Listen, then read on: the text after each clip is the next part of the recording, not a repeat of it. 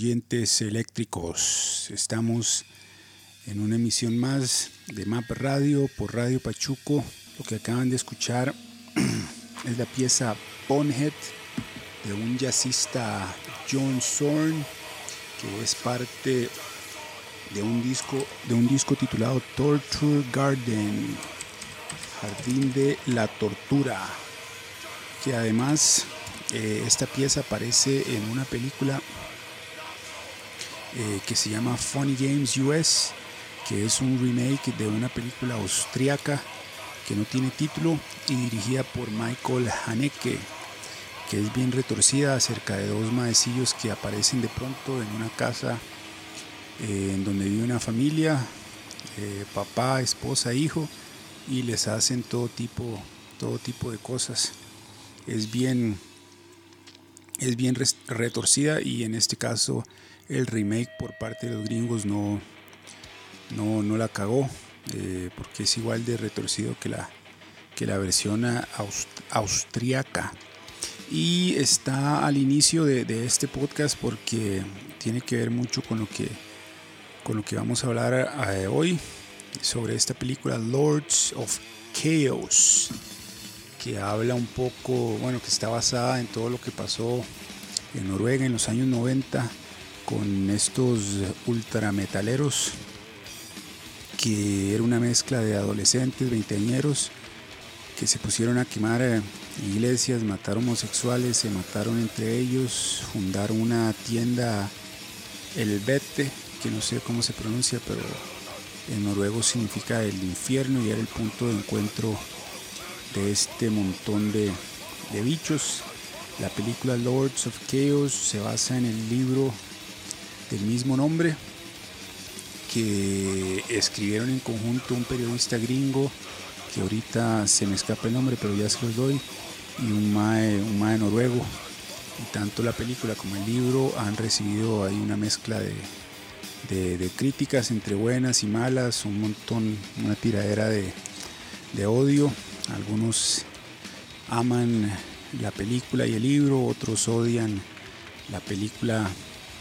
la película y el libro. Entonces este podcast vamos a estar,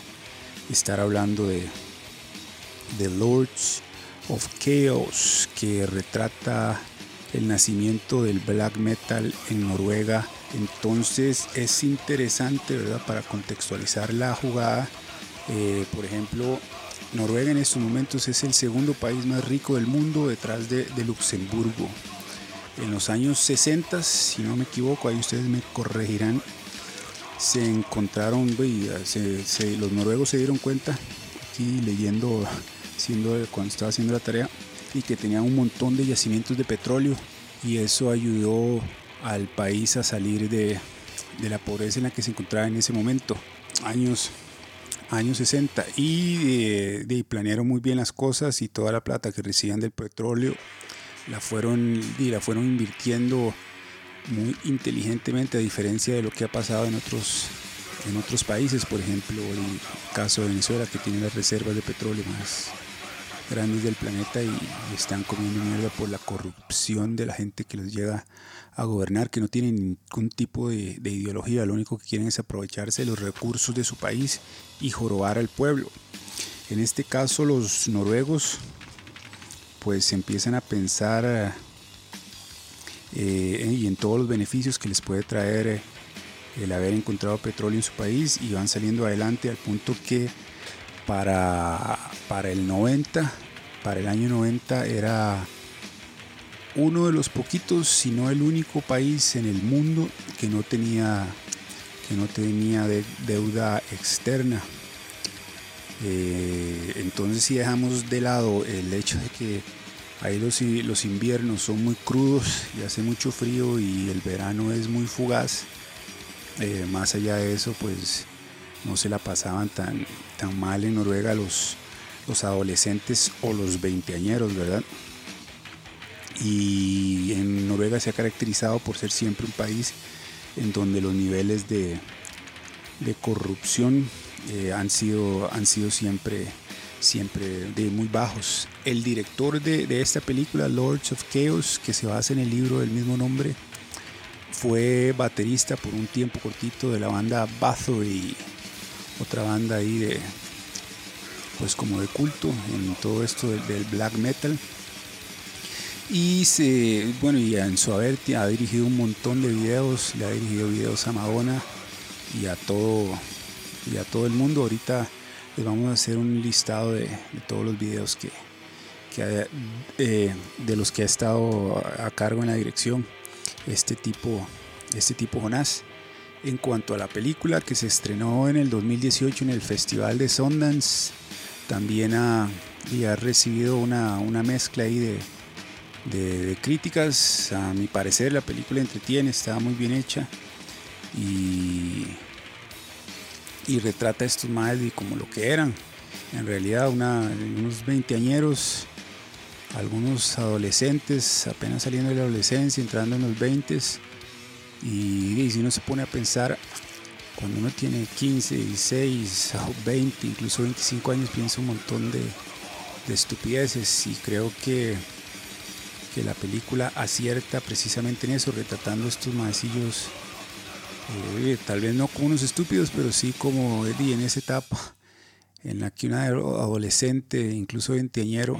se ahoga en un vaso, en un vaso de agua. Y me parece que, que alguna gente que critica muy duro la película porque le han tirado muy duro, en especial eh, Bart Bickerness que tiene un canal en YouTube que se llama The Thulian Perspective, en donde sube videos constantemente con un muy particular punto de vista. Hace poquito, si no me equivoco, ayer eh, subió uno donde, donde explicaba el porqué, del, de, el por ha tenido éxito en su vida y hay que ser muy cínico y usted se casa con una millonaria que está relacionada con la antigua realeza francesa y cuidado pierde, así que no. Entonces eh, vamos a tirarles aquí una pieza de, de Parabellum y ya les, les contamos por qué para, para, Parabellum o Parabellum, es una banda colombiana legendaria con la que esta gente en Noruega mantenía contacto en, los 90 cuando estaban armando toda la escena del, del black metal por allá. Entonces aquí se viene Parabellum desde Colombia y ya volvemos.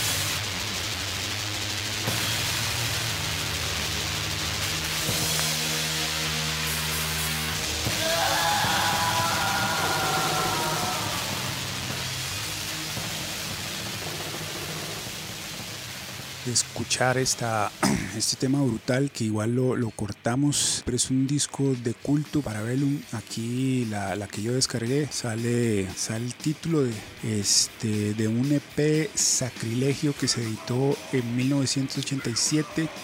que al parecer trae dos piezas, Madre Muerte y 666 Engendro. Eh, se, se pensó en, Colombia y del género ultra metal, que es, interesante y por eso pongo esta pieza, porque había un montón de gente, incluso aquí en Centroamérica, por ejemplo, eh, unos compas que tenían una banda Sentence, que fue una de las bandas que tocó en la Foforera, se lo citó en un cine sueco de metal y ya había gente para esos tiempos, tanto en Centroamérica como en Sudamérica, que eh, intercambiaban música, texto con, esta gente de Noruega y también de Suecia. Y a mí me llamó la atención eh, que en la película este intercambio que, había entre eh, los, los metaleros latinos y estos, estos vikingos solo se menciona en una, en una línea eh, y es solo, solo una línea eh, de, diálogo en el guion cuando, al parecer, si no me equivoco, igual la, película la pueden eh, encontrar en, internet, esta Lords of Chaos, estuvo hace unos días con subtítulos al español, por si aún no mastican bien el inglés, en YouTube, pero la quitaron y alguien la volvió a colgar, sin embargo, si la buscan por internet, ahí la encuentran eso sí, la mayoría de enlaces están eh, directos en internet, pero hay un momento en que este tipo Euronymous abre la tienda esta Helvete y ahí menciona que como el Maelray eh, era ser único y muy exclusivo y toda esta cuestión que tenía de la, de la música más malvada de Centro y Suramérica y es, es, solo una línea. Sin embargo, habían bandas aquí eh, como Parabellum, eh, Sarcófago, que es brasileña, y otras que ya, o sea, ya habían editado ya habían editado álbumes mucho antes que Mayhem y con un sonido igual de crudo o más común tenían toda la, la influencia de, de, Venom que se menciona bueno ahí en, en, la película un poco y también cuando, cuando se, se busca información al respecto de toda esa locura es muy común ver eh, cómo, cómo, empiezan a aparecer las influencias de Venom y otras bandas por ahí inglesas que, que, tuvo esta gente. Y hay eh, un documental muy bueno también que hizo Noisy, que es una plataforma que sigue un montón de gente a pesar de que en ocasiones la caga, pero de cuando en cuando tira, tira buena información por ejemplo, este documental de Noisy, como anotaba anteriormente, que se titula Parabellum, el diablo nació en Medellín y es una historia de, los integrantes de esta banda, qué hicieron después de desaparecer esta banda, cómo era la escena en Colombia eh, con respecto al metal por aquellos tiempos. Y básicamente a mí eh, mi interés era este, contrastar, por ejemplo, eh, como en la primera parte de este, de este programa, ver eh, por qué esta gente viviendo en el país que vivía, en el caso de, de los, de los noruegos y los suecos, porque también hay una, dice, se crean bandas tanto en Noruega como en Suecia, ambos países muy ricos del primer mundo, y pasaban, bueno, hicieron las cosas que hicieron, eh, el carajo este, el cantante de, Mayhem, que se pega un tiro y vivía sufriendo. Por ahí ya vamos a hablar ahí de otra cosa interesante. Bueno, que el nombre artístico que se puso fue Death. Y sin mayores problemas estaban disfrutando de, del, buen uso que hicieron de la plata que, que les dejó encontrar no solo los yacimientos de petróleo, sino eh, gas y otros minerales. Y luego tenemos en Colombia, por ejemplo, con esta banda de culto Parabellum y los problemas que estaba pasando esa gente a finales de los 80s, inicios de los 90s, que el país en especial Medellín lo tenía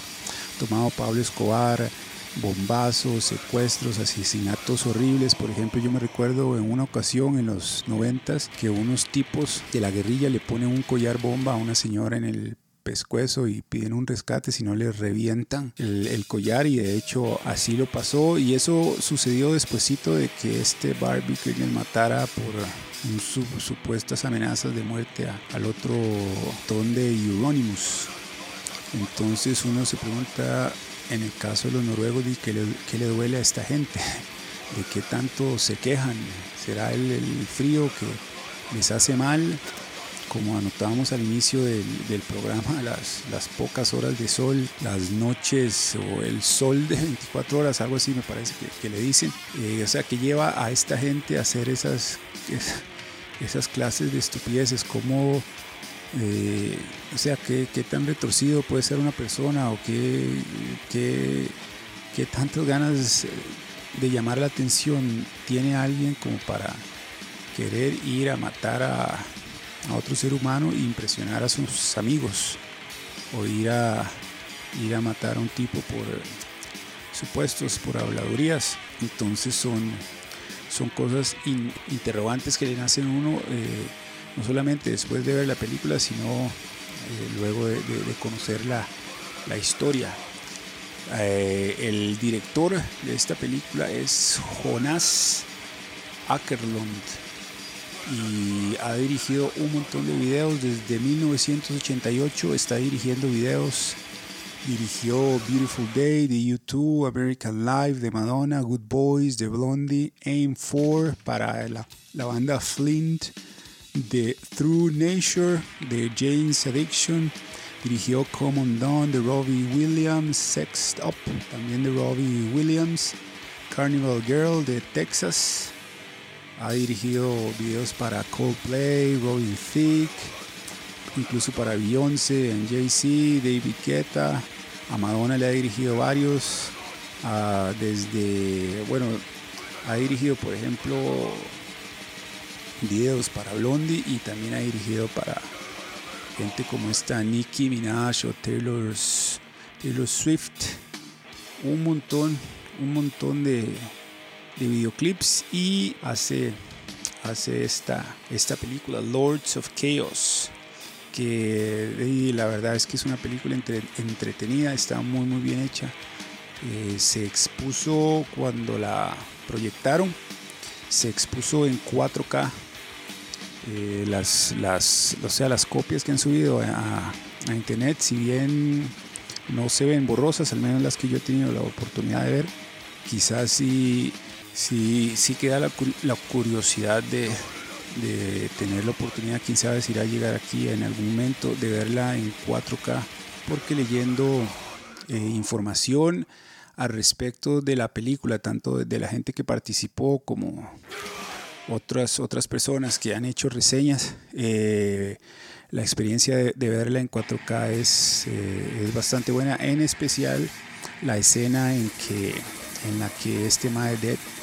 se, mata. Otro punto importante de, la película y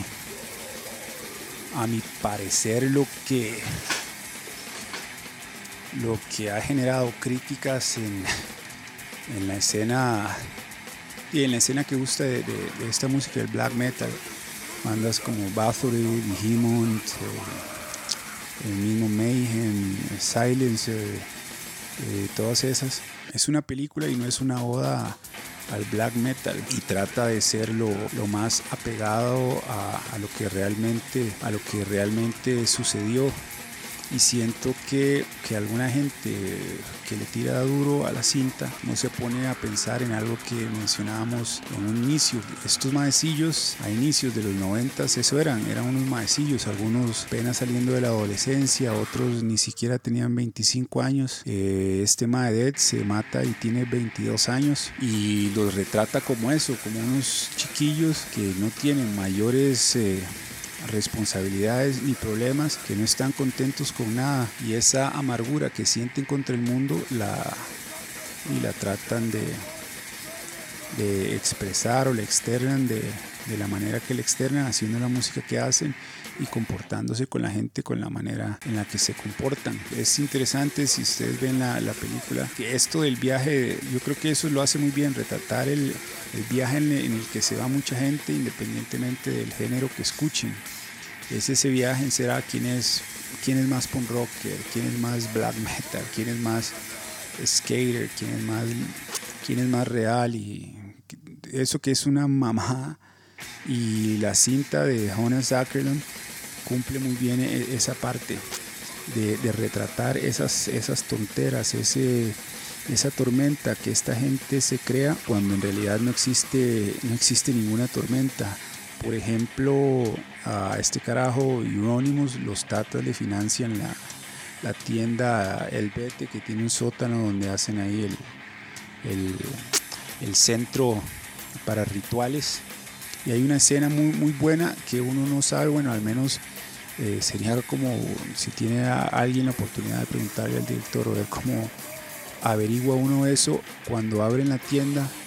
Este mae tiene un, tiene un arreglo floral con una tarjeta que al parecer le escribieron a los papás, en donde le desean de buena, eh, lo felicitan y le, dan, le desean buena suerte en ese nuevo emprendimiento y sale como la firma de los papás y la cámara lo, lo enfoca. Y luego hay una toma abierta a todo el mundo que llega a, a la apertura de la tienda todos metaleros y ese, ese ambiente todo, todo dark, el mismo este carajo Euronymous que lo interpreta el hermano de Macaulay Culkin, que se parece muchísimo a Macaulay Culkin, el hermano menor. Y en eso entra una, una muchacha a saludar a este tipo Euronymous y el carajo esconde el arreglo floral, eh, di como con vergüenza en, un principio se, podía, se podría pensar que es como, no sé, como un como ese, ese humor de, la cinta, ¿verdad? Están estos metaleros, todos dark, supuestamente súper satánicos, y ahí está el, encargado y dueño de la tienda que se la financian los papás con un arreglo floral de ellos, eh, y entonces es como, como contradictorio. sin embargo, como diría Slahov Sisek sobre sobre Roma, que a Roma la alaban a Roma la alaban por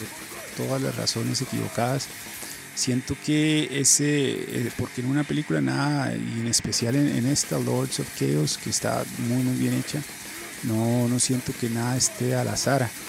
Y ese, ese ramo, ese arreglo floral, ah, es el, el, metalero eh, muy black, muy satánico, muy oscuro y ahí tiene un arreglo floral. Si no, creo que es eh, retratar o, mostrar esa, esa contradicción de, la que hablábamos hace, hace un poquito tiempo atrás de, de, de esta gente que vive en un país de primer mundo donde en teoría nada, nada está está mal, obviamente seguramente debían tener sus, sus problemas, pero jamás se iban a comparar, por ejemplo, con los problemas que habían en, Colombia, con todo esto de, de, Pablo Escobar por aquellos tiempos, en Brasil con la dictadura militar, en Costa Rica con la... Bueno, que aquí han existido políticos a lo largo de nuestra historia que se han aliado al narcotráfico, no para dedicarse propiamente a ese negocio, sino para poder llegar al poder eh, cumplirle los favores que le tienen que cumplir al narcotráfico y poder seguir ellos borrachos de, de, poder, de, de liderazgo y encumbrarnos a todos en la manera en que nos han encumbrado.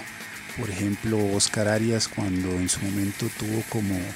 jefe de signos externos a Ricardo Allen, que ha sido condenado tanto en Costa Rica como en el extranjero por narcotráfico, como el, el expresidente Monge, cuando se reúne con Noriega y Roberto Juárez, el que haya sido el mayor productor eh, y exportador de cocaína en el mundo, que le da en Panamá, me parece, eso está en un libro, que ya les paso el nombre, dos millones de dólares para financiar la campaña electoral del hombre a cambio de que le abran el puerto de Limón y, sectores aledaños y así poder eh, llenar de coca a los gringos.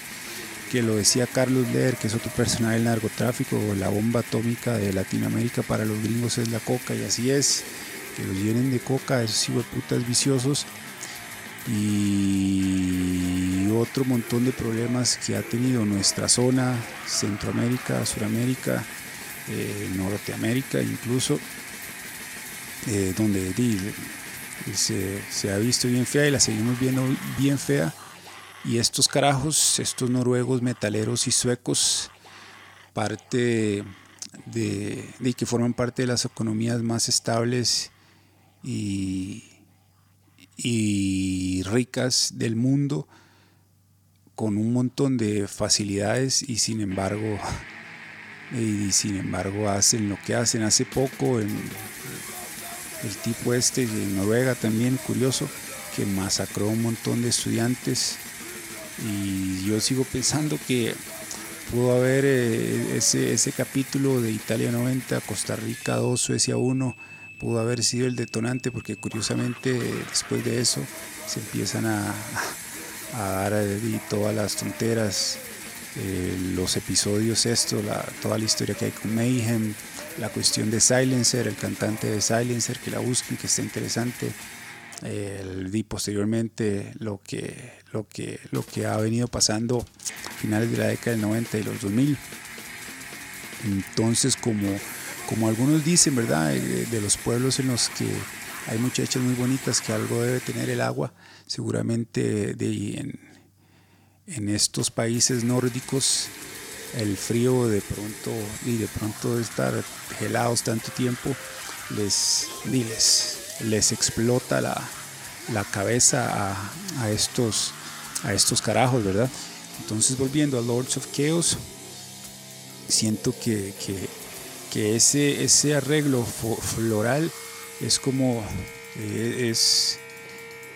representa a mi parecer, tal vez me equivoque, ahí si hay comentarios ustedes me dirán, es esa contradicción y este carajo. Eh, los papás le tienen carro y tiene una, una casa de campo lejos de la ciudad, que es donde ensayan y donde se, mató este tipo Dead. Le financian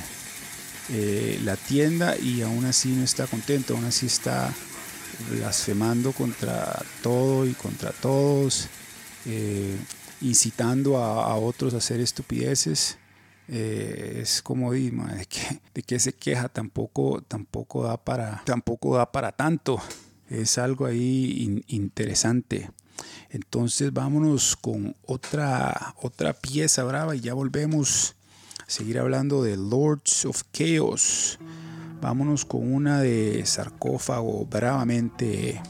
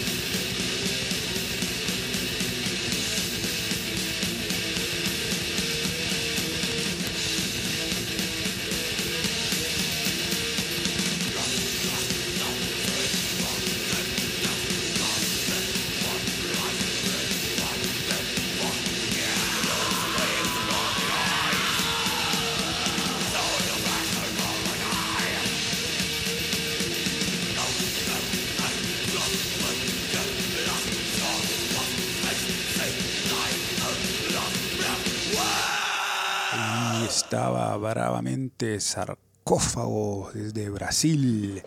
místicamente. Volviendo con esta cinta, Lords of Chaos, eh, otro, otro punto interesante de que, que, en la cinta no se explora, no se explora mucho y uno no se da cuenta si, el, por ejemplo, hablando específicamente del personaje de Dead y del, del tipo el tipo que fue. Incluso ahora hay unos, hay, unos videos de los ensayos que llevaba esta gente de Mayhem cuando que tocan en la, en la casa esta que se muestra en la película. Y lo que no explora mucho la película es eh, por qué este carajo Dead, que era un sueco, que no emigró de Suecia a Noruega, pero sí se fue a, a Noruega como a buscar eh, otras... Eh, el parecer el tipo estaba cansado de lo que estaba sucediendo en la escena musical en la que se movía en Suecia, que no estaba avanzando, no estaba conociendo ni haciendo cosas nuevas y decirse, decide irse a, a Noruega y ahí se mete a, a cantar esta banda Mayhem, pero ya arrastraba una actitud súper depresiva. Bueno, ustedes se ponen a buscar textos, información al respecto, eh, información oficial que va más allá de estos creepypasta que le dicen los, los chiquillos a todo este video de cosas sobrenaturales que aparecen en internet, sino que eh, información ahí que se recopiló para la película de textos oficiales de las autoridades en aquellos tiempos y que este era un carajo súper depresivo, eh, que vivía obsesionado con, con, la muerte, que recogía bichos muertos y los metía en bolsas, no sé en dónde, para antes de los conciertos oler eh, a estos bichos ya en descomposición y irse en el, irse en el viaje, todos ahí se iban en, un viaje, enterraba la ropa, eh, con la que se iba a presentar en algún, en algún concierto, lo enterraba por días para que tuviera ese, ese aspecto y a podredumbre, a muerto. Y vivía obsesionado, obsesionado con esto, al punto de ser insoportable, según, eh, según dicen, dicen, dicen algunos. Pero la película nunca, o sea, nunca se, se aborda el por qué este mae, este maecillo, eh, y que eso era un maecillo y que le pasa a este maecillo porque está tan triste, que, que, le duele, o sea, que está pasando en, Suecia, que es, que es la cosa, que por eso yo anotaba al, al inicio esta cuestión de, de la película Funny Games US y esta Venice Video de Michael Haneke, porque eh, en, en ambas películas los que andan sembrando el terror no tienen pinta de, psicópatas, no, nunca se sabe por qué hacen las cosas que hacen, que son bien retorcidas. Eso en el caso de Funny Games US. Y en esta en Venice Video es un carajillo que la tiene toda con los papás y hace una salvajada increíble. y si bien la película no explica el por qué lo hace, o sea, deja un montón de, de, interrogantes y, siento que eso, que eso es lo bueno, en lugar de dar una explicación, lo pone a uno a hacer la tarea y muestra cómo estos maecillos que la tienen toda, que nacieron con la papa en la mano, y de pronto no están contentos con nada. Y es unas ganas de, destruir y tirarle, tirarle odio, odio a todo, que también es muy curioso porque, bueno, que es, lo, que es curioso es que eh, lo siguiente, a mi parecer, esta película Lords of Chaos retrata eso y eso lo hace muy bien, muestra esto a esta gente como, como maecillos, como lo que son, maecillos que están haciendo una tormenta en un vaso de agua, que están influenciados como cualquier eh, adolescente o veinteañero eh, en su camino a la etapa adulta eh, y que busca algo que, lo defina o en qué sentirse representado y se, encuentran con, ¿cómo se dice? Con filosofías, formas de ver el mundo que, que son bastante retorcidas y luego uno al investigarlas y se da cuenta que son unas estupideces. Y mucho, también muestra mucho cómo estos maecillos en realidad lo que quieren es, como, como dicen los españoles, que los españoles tienen dicho de están midiendo la polla a ver quién la tiene más grande. Y es una competencia de, de estupideces. Y en la pura estupidez de ahí terminan terminan, termina, terminan presos. Este Barbie es 16 años presos por haber matado a este otro Getón de Euronymous. Luego el baterista y uno de los fundadores de Emperor también termina preso por matar a, a un homosexual simplemente porque le roncó que tenía que, que matar a, a, un homosexual. Luego la, la quema de, de iglesias que más, más allá de lo que represente una iglesia y una cruz, que al final los sistemas religiosos y las religiones son comportamientos y prácticas y formas de ser el mundo creadas por el ser, el ser humano, que de, divino no tienen nada. Y lo mismo con la, con la figura de, de Satanás, es, es una, y e incluso uno lo puede ver hasta como un personaje porque todas las, si ustedes se ponen a ver, o sea, una historia en la que todo sea bueno y no tiene, no tiene sentido, incluso las historias que se hacen para chiquitos, eh, está el personaje principal y tiene que ir sorteando obstáculos para alguna recompensa del tipo, del tipo que sea, nunca es más allá de representar algún tipo de divinidad trastornada, que quiere llevar al, caos o destruir al, ser humano. Siento yo que el diablo es el villano que necesita toda historia para tener, eh, para tener, esa, tener sentido, es el villano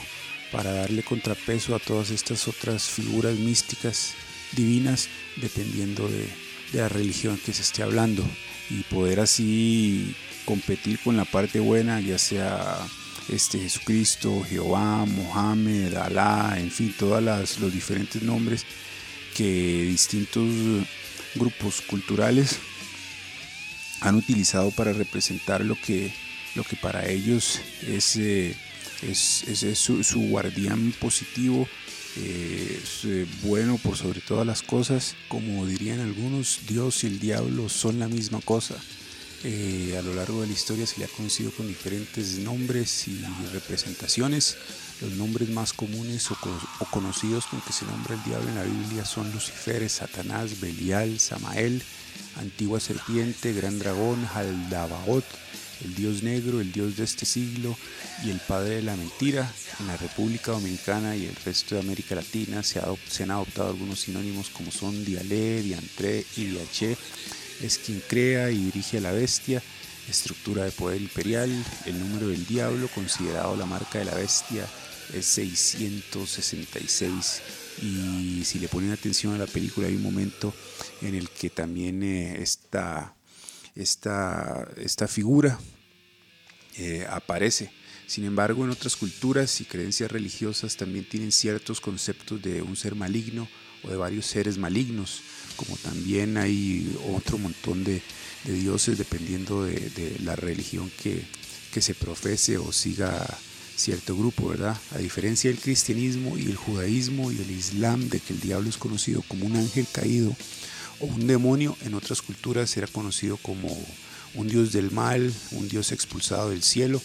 según las leyendas de otras culturas, que estos dioses del mal se rebelaron contra un dios o diosa de la, creación o varios dioses creadores,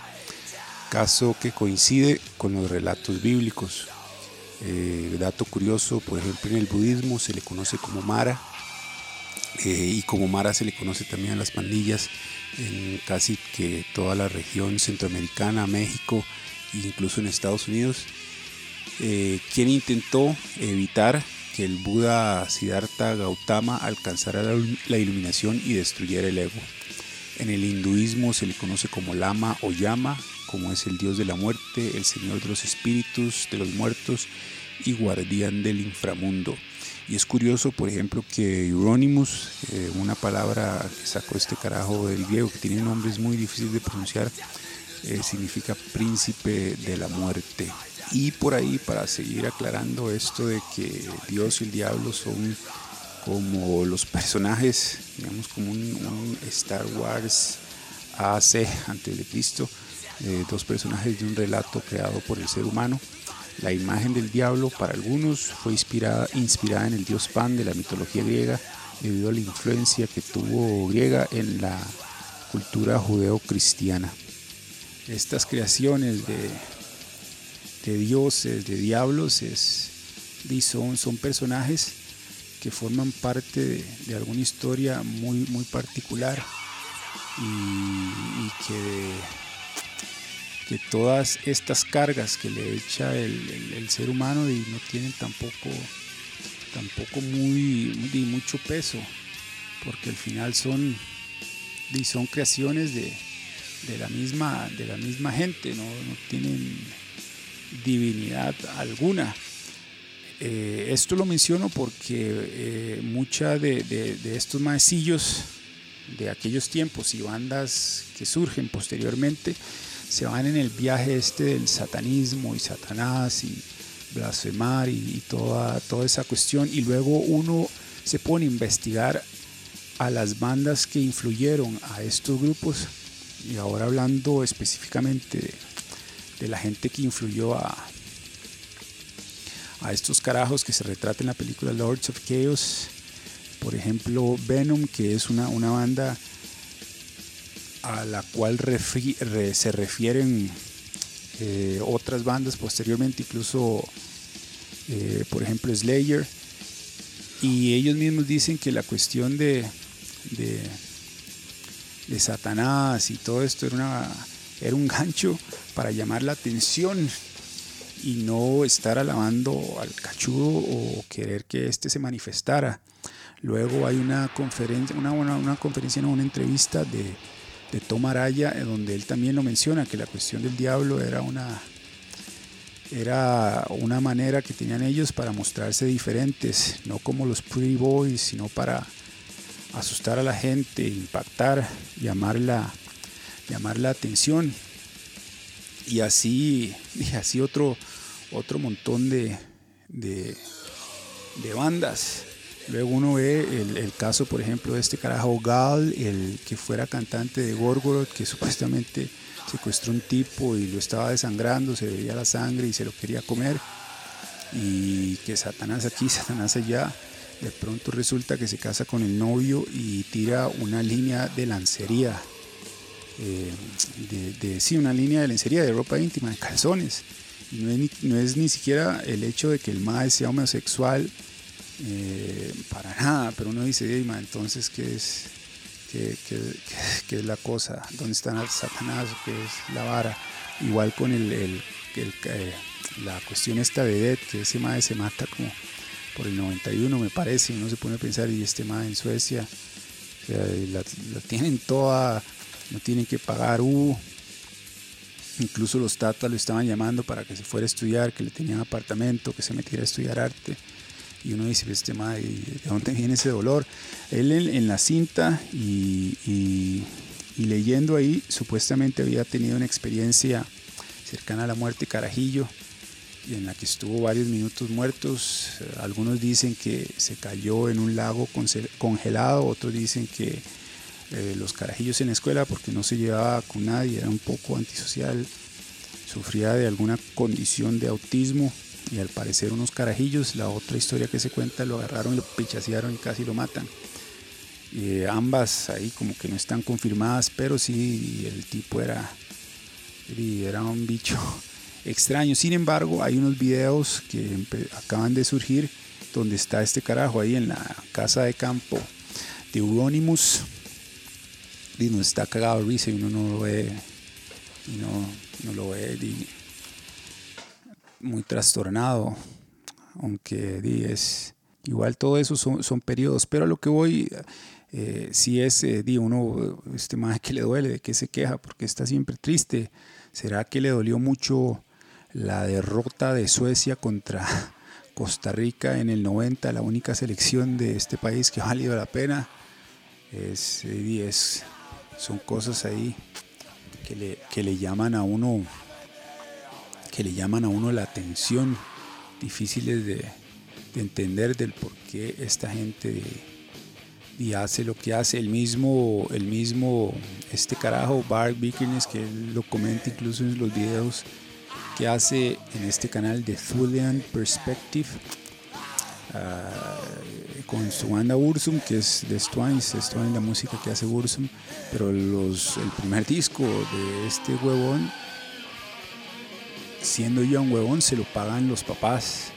Entonces volviendo a contrastar a lo que sucedía en Latinoamérica, que ellos lo dicen en, el, en este documental de Noisy Parabellum, El infierno nació en Colombia,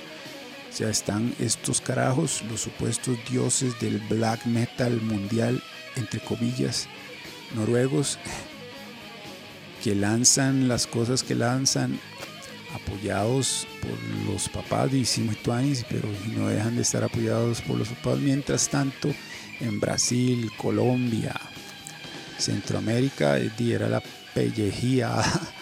por ver dónde puta se grababa o incluso cómo diablos conseguir un instrumento. Eh, y, esta, y esto, esto, esto también es eh, más allá de la, del contraste entre países y qué tan duro estaba la cosa en uno u otro país, es, es algo muy curioso porque incluso sin, sin, irnos afuera es, algo que, que, pasa en la escena, bueno, en muchas escenas, pero, di, uno lo ve, de pronto di gente que nació en la digo, por la cuestión de, de nacer con, con plata, eso es una casualidad. Y, nadie es culpable por, por nacer con plata, pero por ejemplo, así como es feo que alguien que vive en un lugar conflictivo y peligroso se vanaglorie o juegue de, de gángster por eh, el lugar en el que vive, es mucho más feo que alguien que nació con la papa en la mano y lo tiene todo, de pronto se las tire de, de muy, de muy Chapo Guzmán, de muy sicario, de, peligroso, etcétera, que siento es el caso de, estos, de estos muchachos de, del black metal noruego, que igual con todo eso que pasó, le han, le han sabido sacar mucho provecho. Tanto este Bar Bickerness como los que ahora andan por el mundo como como, como Mayhem. Es, es hay, hay, un montón de, de preguntas, interrogantes, más allá de la película, con lo que era, con lo que era, con lo que era esta gente. Y otro, otro punto acertado y como decía anteriormente, dejando de lado el hecho de, y de que esta gente fueran unos chiquillos bien, la verdad, porque eso, eso eran, y con todo lograron de crear un nuevo, un nuevo género e impactar de alguna manera, para bien o para mal, a, a una escena y a toda la gente que gusta de esos géneros no, no tan comerciales, al punto de que un montón de gente y yo hoy estamos, estamos hablando sobre, sobre eso. Entonces, eh, vámonos con otra pieza bien mística, prosopopeica, y ya volvemos.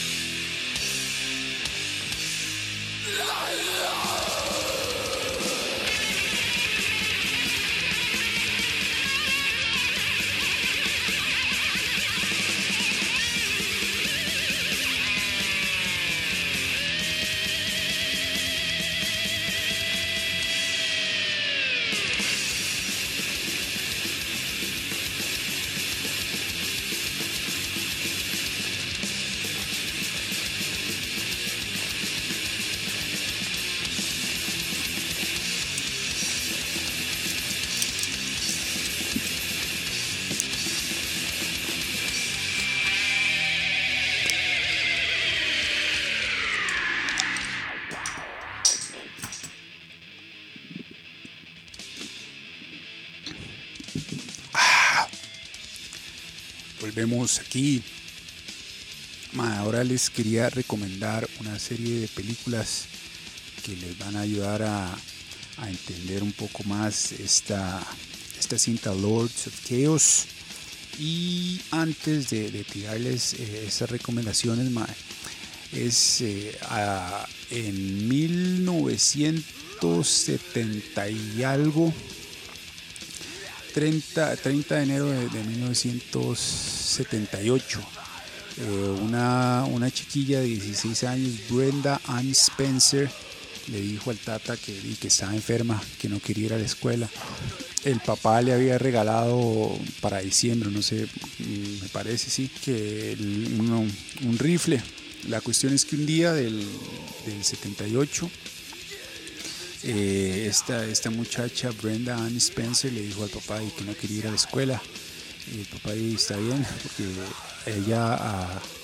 decía que estaba muy enferma. Luego de que el papá se fuera a, bretear, La muchacha alistó el rifle, eh, vivía en una casa que estaba enfrente a una, a una escuela primaria. Ella alistó un rifle y le empezó a disparar a, a los chiquitos.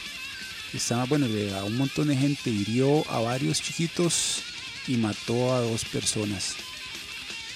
Cuando la, agarró la policía y le preguntaron que, por, qué, que por qué había hecho eso, ella, ella se dijo, I, don't like Mondays, no me gustan los, los lunes. De hecho, hay una, una canción eh, que ya, ya, les voy a decir el, ya les voy a decir el, nombre y por qué tiro esta historia. Hay una canción de, de, una banda inglesa en la que cantaba Bob Geldof, este Mike que, que fundó los Live Aids y que quién sabe cómo putas ayudaba a la gente, porque igual uno sigue viendo que en África le están viendo horrible. Pero este carajo, cuando estaba en esta banda de Boomtown Rats, eh, escribió una canción que se llama I Don't, I Don't Like Mondays donde él se, se, inspiró y de hecho cuando si ustedes ven la canción tiene está completamente relacionada a lo que hizo esta muchacha Brenda Ann Spencer que esa sí tenía una vida bien hueso vivía con el papá que era un alcohólico adicto a las drogas la casa era un despiche que tampoco eso justifica lo que hizo esta muchacha pero uno eh, la cuestión está de contrastar así como hemos contrastado la historia de Colombia Centroamérica en esos finales de los 80s, inicios de los 90 con lo que podía ser la rica Noruega, Suecia, Escandinavia. Y uno de puta y esta tipa la estaba viendo, la estaba viendo fea, lo cual para nada justifica lo, lo, que hizo. Luego eh, hay otras cintas, eh, una que es un clásico, Kids del 95, que la dirigió Larry Clark, que, tiene, que es un fotógrafo gringo también escritor que tiene unas fotos, hay un libro Tulsa de él buenísimo, las imágenes las pueden ver en internet. Él dirigió además de esta Kids que es súper cruda y bien chusa, otra Bully que es muy muy muy buena. Y luego hay una cinta de Team Hunters, eh, es un drama adolescente, River's Edge, que, es, es una historia de, de chiquillos, adolescentes, veinteañeros que de pronto di uno de la, de la pelota del grupo mata, mata ahí una caraja. Y lo que hace es, es, mostrar eh, cómo por, por, pura estupidez, ignorancia, eh, alboroto de hormonas, eh, se comete, bueno, los adolescentes, veinteañeros cometen estas, estas, estas estupideces que como anotábamos en otros momentos de, del programa. Eh, esta película, Lords of Chaos, eh, retrata a estos muchachillos así, sin, sin, romanticismos, como unos jovencillos adultos que, que de pronto se les salen las cosas de, de, control, se toman muy en serio la vara y terminan haciendo las, las tonteras que, que hicieron. Y eso lo, lo, lo logra muy bien. Al inicio uno ve las fiestas que se pegan ahí en la, en la casa de campo que tenía Euronymous eh, ahí en Noruega, donde también ensayó, ensayó Mayhem. Y fiestas, tomaderas de guaro, disparándole a las ventanas, eh, cogederas entre las viejas que llegaban ahí y, la vara, todo esto de, adolescente, adulto, joven en, la búsqueda de identidad, de definir un, definir un, sonido, ¿verdad? Que es lo que, lo que ellos estaban buscando, porque todos sí tenían intereses, intereses musicales y cómo se les sale de, de, las manos toda, toda, toda esta, esta, esta demencia, ¿verdad? que por ejemplo hay un libro que eh, de fotos también. Hay un mae que andaba con esta gente que los filmaba y de cuando en cuando le sacaba fotos le decían Metallion. Y eh, publicó este libro The Slayer Mac Diaries que está bastante interesante. Luego el bajista Necro Butcher que actualmente tiene 50 años acaba de, publicar un libro de, fotos también es un archivo de fotos del 94 al del 84 perdón al 93 de todas las fotos que que él hizo mientras estaba en, en, toda esta, eh, esta locura del black, del black metal noruego. Por aquí eh, los autores del libro Lords of Chaos, que era un periodista gringo y un carajo noruego, ya les paso el nombre. La película que está basada en el libro del mismo nombre, un libro que lo escribieron en conjunto el gringo Michael Moynihan, mm, espero que se pronuncie bien, y el noruego Didrik Soderling, que escriben el, eh, el libros inspirados luego de, leer una entrevista que le hicieran a, este carajo de Euronymous en la revista de metal inglesa Kerrang. Eso los lleva a, empezar a, a, crear ellos la historia desde el punto de vista que encontraron tenían los dos y así publican Lords of Chaos algunas críticas de las que, ha recibido este libro es por ejemplo en el caso del gringo que se dice tenía simpatías por toda esta cuestión del social nacionalismo obviamente eh, relacionado con la cuestión de los nazis y toda esa esa, esa, esa vara verdad y para finalizar pues eh, eh, como, hemos, venido hablando, la película no es un documental, está basada en hechos reales. El director en su momento fue baterista de una de las bandas, eh, digamos, de culto que ha influenciado también a otro montón de, metaleras, de metaleros, perdón, tanto en Europa como en el resto del mundo. Eh, siendo esta banda Bathory, es un tipo que conoce la escena, sabe lo de, lo, que va el metal y retrata a, estos muchachos como, como eso. Y creo que ha sido también la tónica de, este, de este programa. Unos muchachillos en muchos eh, aspectos inocentes que están en ese proceso de, de descubrimiento personal y que como todo adolescente, adolescente de lleno de energía, esas ganas de rebelarse contra no solo contra el mundo, sino contra los padres y, eso mismo los lleva a hacer las, las tonteras que hacían más allá de, la música. Por ejemplo, este carajo eh, eh que quema una iglesia del siglo XII eh, con, con una arquitectura increíble y toda la historia que, podía tener. Y la cuestión no es la, la iglesia por esa toda esta carga divina que la gente le mete a una iglesia, sino que puta, es un o sea, es un es un edificio del siglo XII es, una estructura espectacular, que tenga una puta cruz o un símbolo religioso de lo que sea, es lo de menos, pero ¿qué, qué, qué putas le puede pasar a un huevón que, hace, bueno, tenía 19 años, la mota no va para tanto, es, es, es, increíble. Y ya para finalizar este programa eh, hay que hablar, no, ya bueno, hemos hablado de, pero uno de ellos, no sé si el principal, que en la, en la película es eh, sin... Eh, sin bueno porque eso lo que a lo que quiero llegar uno ve otras películas, mm, por ejemplo, que, vayan de esta misma temática, películas basadas en hechos reales, donde pasaron cosas muy, muy impactantes y hay personas realmente malas, pues se, trata como de exagerar esa maldad y pintarlos real, pintarlos realmente, realmente malos a estas personas. En este caso, Lords of Chaos con el tipo este Barb Bickerness eh, más allá de que sea retratado como un imbécil, que en lo personal para mí lo es, eh, yo creo que la, cinta lo, lo, lo, pinta muy bien.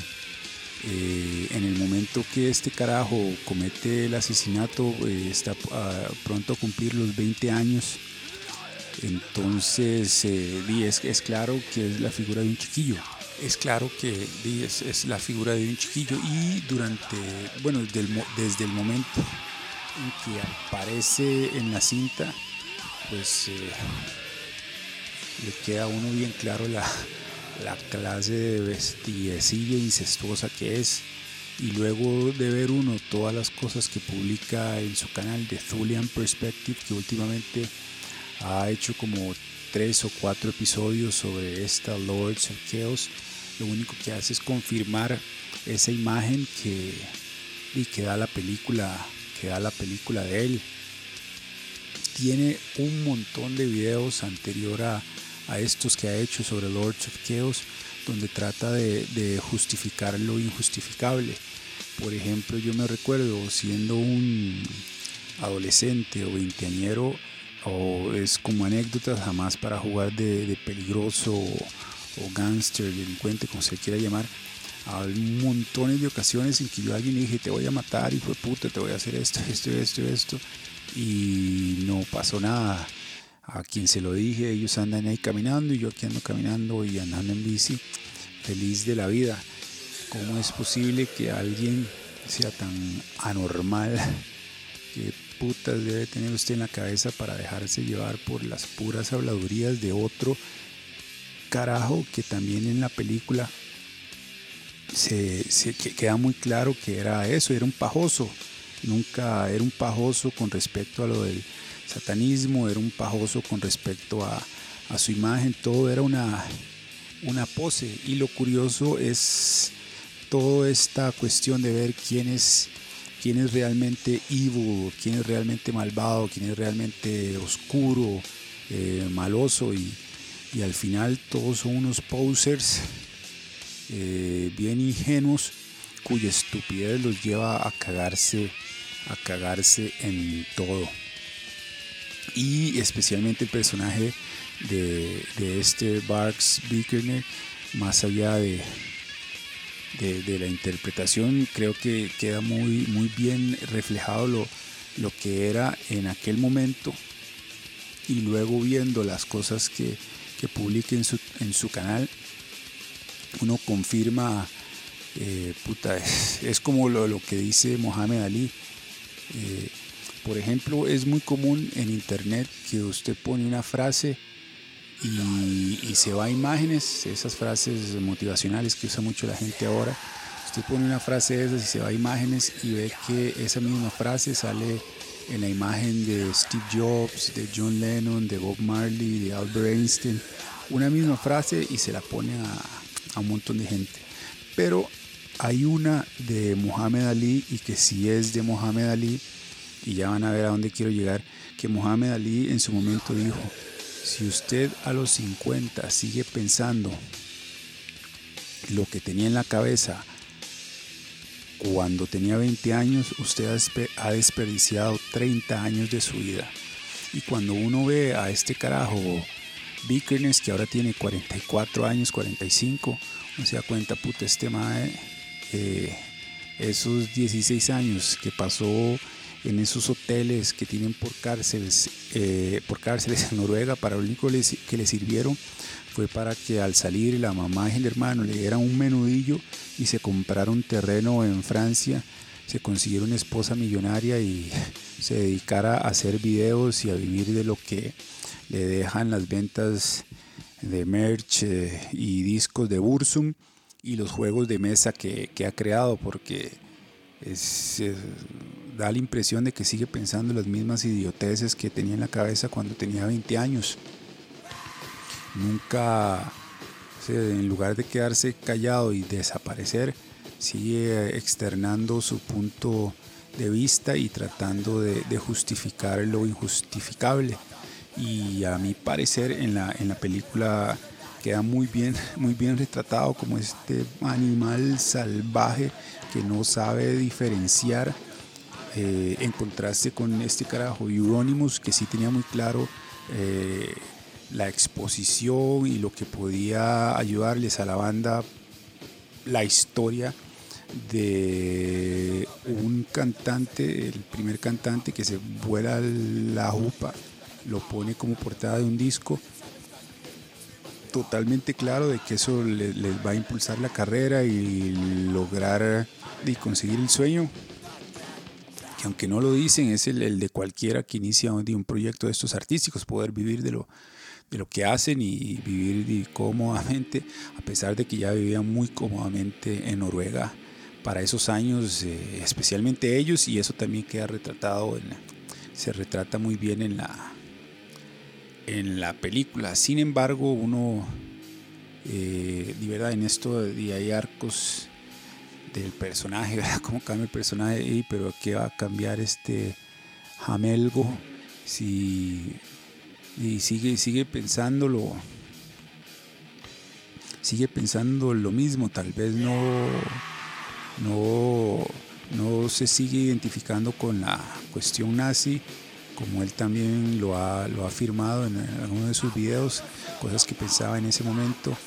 incluso ayudando a donando platas por por no sé qué, pero hace poco publicó un video donde él dice que los primeros años en la cárcel eh, y estaba muy, muy, muy metido donando platas a partidos nacionalsocialistas y todo ese montón de estupideces. Luego se da cuenta que, y que está perdiendo el tiempo y deja, deja de hacerlo, pero es, es más una decisión de, de, de, como quien tiene una situación financiera ajustada y decide recortar gastos que, un cambio realmente honesto eh, en aras de ser una persona de ser una persona diferente. Luego uno que vi hace poquito donde él habla del éxito bueno que también mencionamos anteriormente en este canal es, es un cínico es un cínico y sin embargo tiene un montón de seguidores. Hace poco estuvo en las cortes de Francia porque eh, se le tenían temor las autoridades francesas o al parecer se andaban los cuentos de que estaba planeando una masacre junto con la esposa en, Francia, que los dos tienen este corte de, ser muy... Eh, de, bueno, ellos dicen que los la raza europea debería estar concentrada ahí en el continente y que solo se deberían mezclar entre ellos, que los africanos deberían estar entre ellos, que por ejemplo los ticos aquí, o sea, que ningún país debería migrar y que todos deberían quedarse, que todas las personas deberían quedarse en sus lugares de origen y tratar de, de de, de, salir adelante entre ellos en el espacio que les tocó habitar en este planeta y son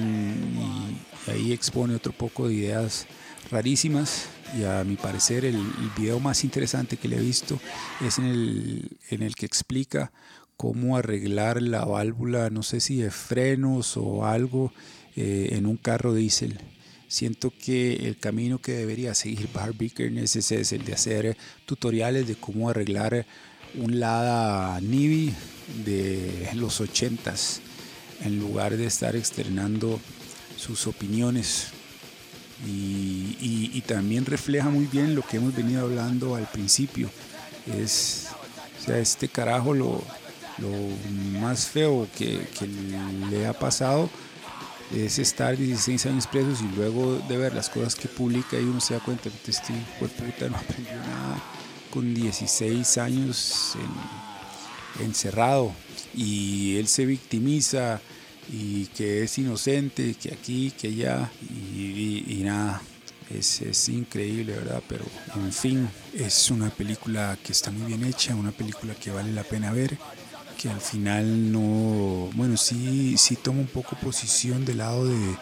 de Euronymous, que es el, uno, el único personaje al que vemos eh, tener un cambio, digamos, al que vemos, eh,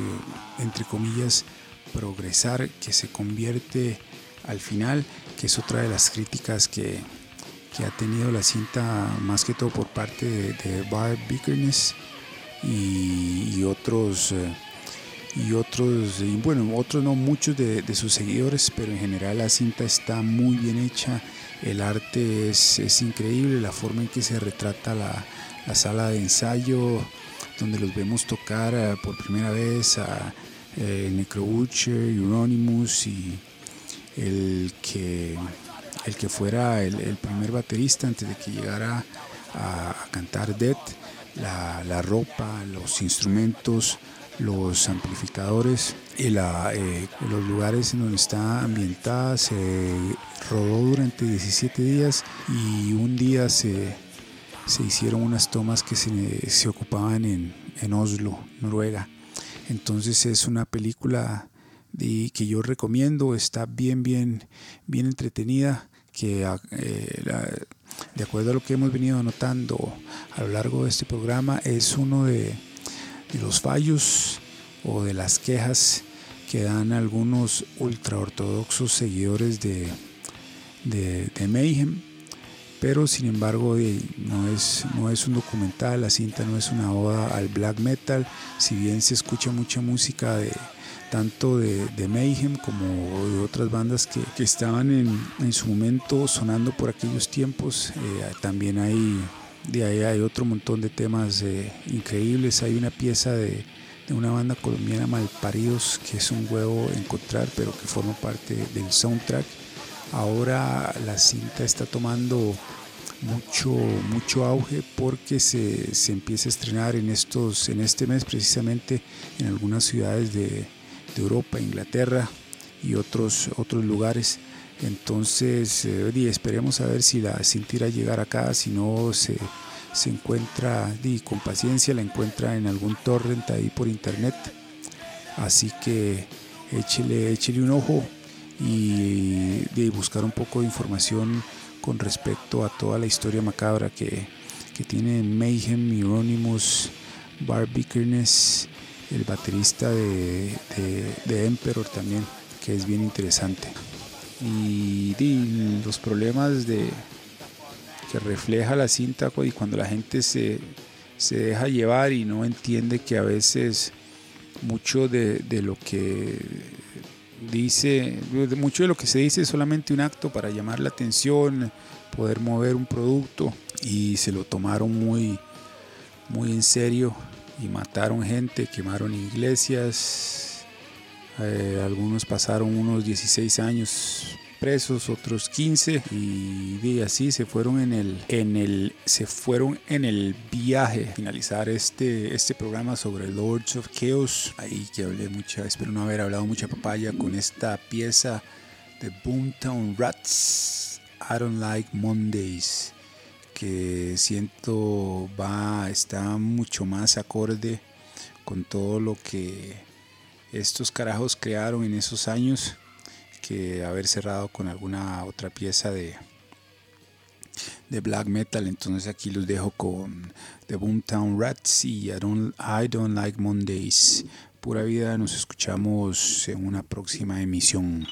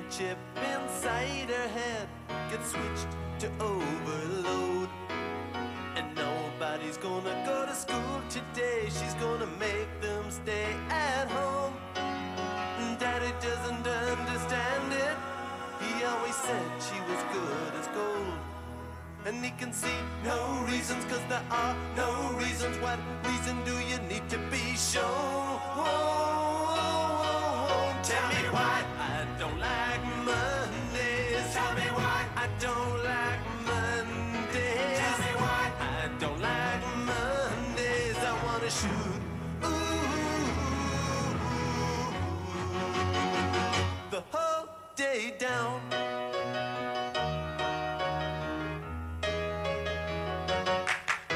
The telex machine is kept so clean and it types to a waiting world. A mother feels so shocked, father's world is rocked, and their thoughts turn to their own little girl, sweet 16.